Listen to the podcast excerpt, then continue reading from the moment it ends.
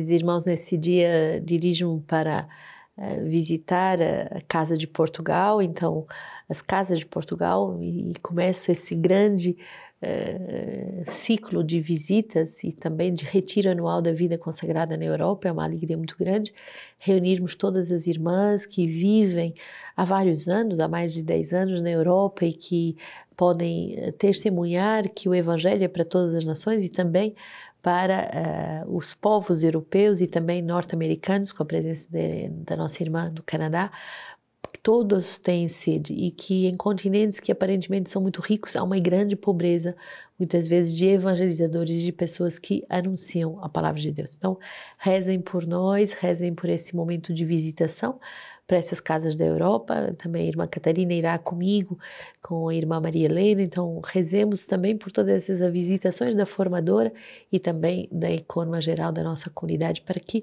juntos possamos uh, fazer crescer a nossa comunidade em beleza, em santidade, em profundidade e também em meios para que todas as fundações possam uh, crescer e se desenvolver segundo as necessidades da igreja. Hoje a, a comunidade também se prepara né, nesse novena para Santa Teresa d'Ávila, eu estarei em Roma no dia 15 de outubro, quando celebraremos Santa Teresa d'Ávila. Então, esse mês de outubro é cheio de santos queridos do nosso coração, Teresinha do de Jesus, Santa Faustina, São Francisco de Assis, Teresa d'Ávila. Então, é um, é mês de grande riqueza, São João Paulo II. Então, grandes santos que marcam a nossa existência. Então, rezemos essas novenas para que recebamos também deles o coração cheio de ação de graças. O número 323 do nosso livro de vida, os traços distintivos do pastor. Ezequiel 33, 7, te pus como sentinela para a casa de Israel. A serviço da unidade, ele deve ser dócil como uma articulação e uma juntura no corpo humano. Deve ter uma grande qualidade de escuta do Senhor e ser dócil ao Espírito Santo.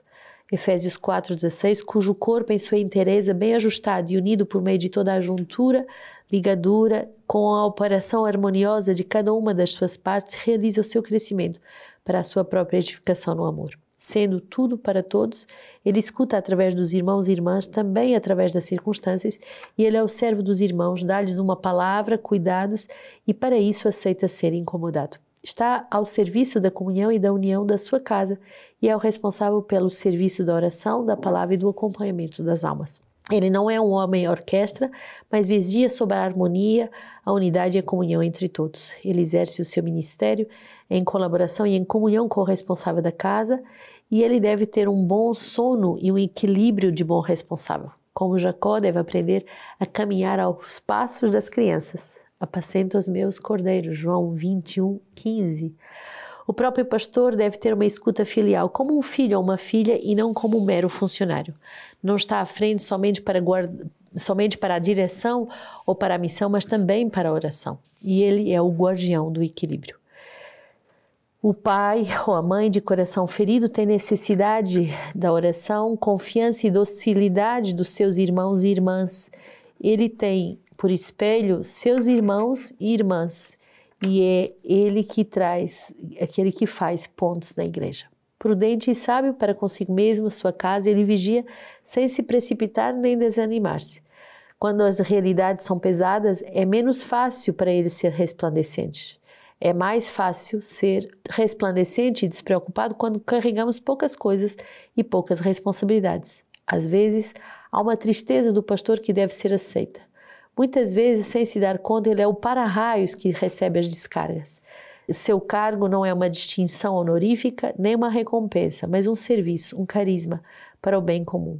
A Virgem Maria é o modelo dos guardiões e formadores. Com ela, na docilidade do Espírito Santo, o pastor busca adquirir a virtude da, prudência, que está ligada ao carisma de discernimento.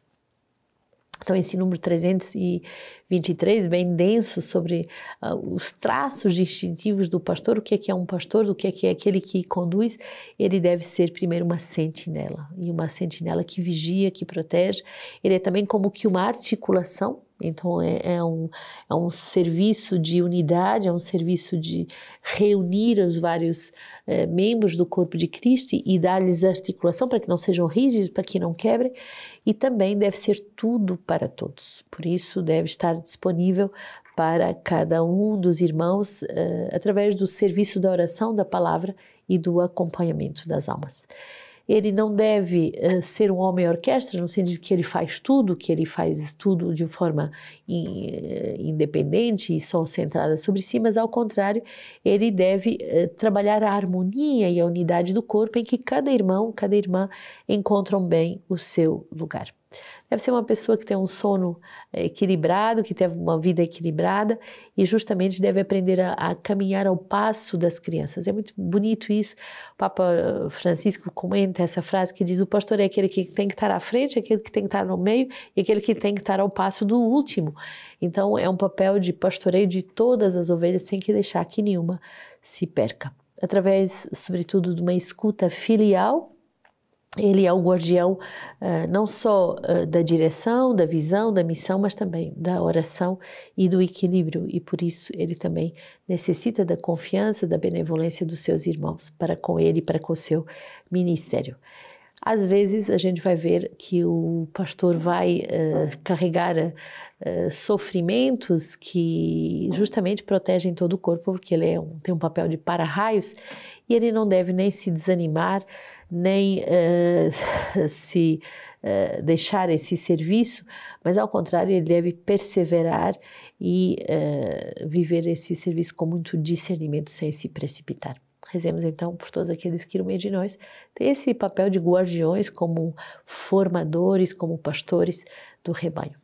Gálatas 3, mas a Escritura encerrou tudo debaixo do pecado, a fim de que a promessa pela fé em Jesus Cristo fosse concedida aos que creem.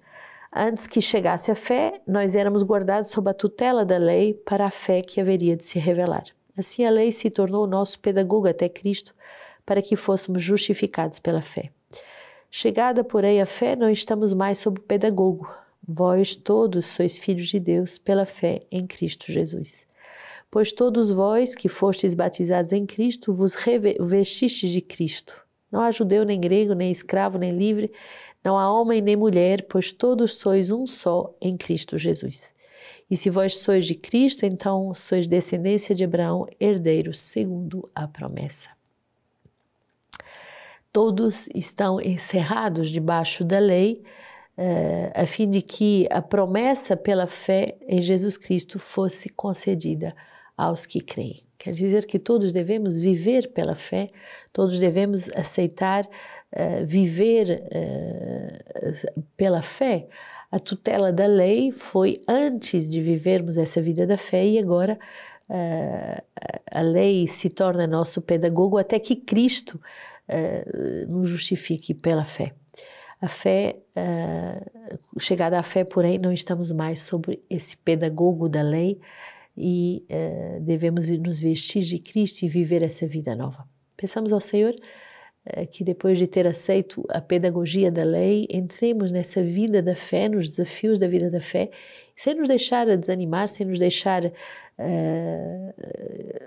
desviar do caminho que devemos viver, mas firmes na fé, fazendo a vontade do Pai. Salmo 104: Cantai para Ele, tocai, recitai maravilhas todas.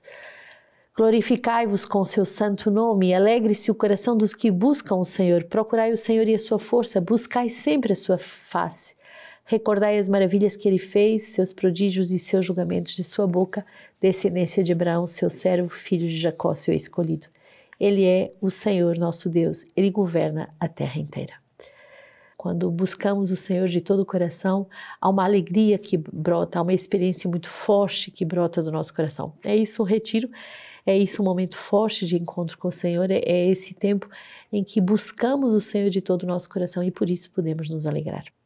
Lucas 11, enquanto Jesus falava, uma certa mulher levantou a voz no meio da multidão e disse-lhe: Felizes as entranhas que te trouxeram e os seios que te amamentaram. E Jesus respondeu: Felizes antes os que ouvem a palavra de Deus e a observam. Muito importante perceber que somos chamados justamente a observar a palavra de Deus, a observar a, a, a vida de Deus e justamente a observar tudo aquilo que temos vivido uh, com a escuta da palavra. Felizes aqueles que escutam e observam a palavra de Deus. É essa grande felicidade que habita a nossa vida e é essa felicidade que habita a vida daqueles que seguem Jesus.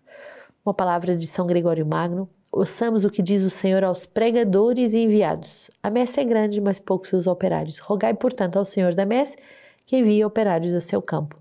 São poucos os operários para a grande messe. Não podemos deixar de dizer isso com imensa tristeza, porque, embora haja quem escute as boas palavras, falta quem as diga. Eis o que o mundo está cheio de sacerdotes. Todavia, na messe de Deus é muito raro encontrar-se um operário. Recebemos, é certo, o ofício sacerdotal, mas muitas vezes não o pomos em prática. Que não seja assim no meio de nós e que possamos, através das escolas do ano sabático, através dos retiros, através das casas de aliança, através de, do envio de novos missionários para o mundo, possamos formar cada vez mais discípulos missionários disponíveis para a messe do Senhor.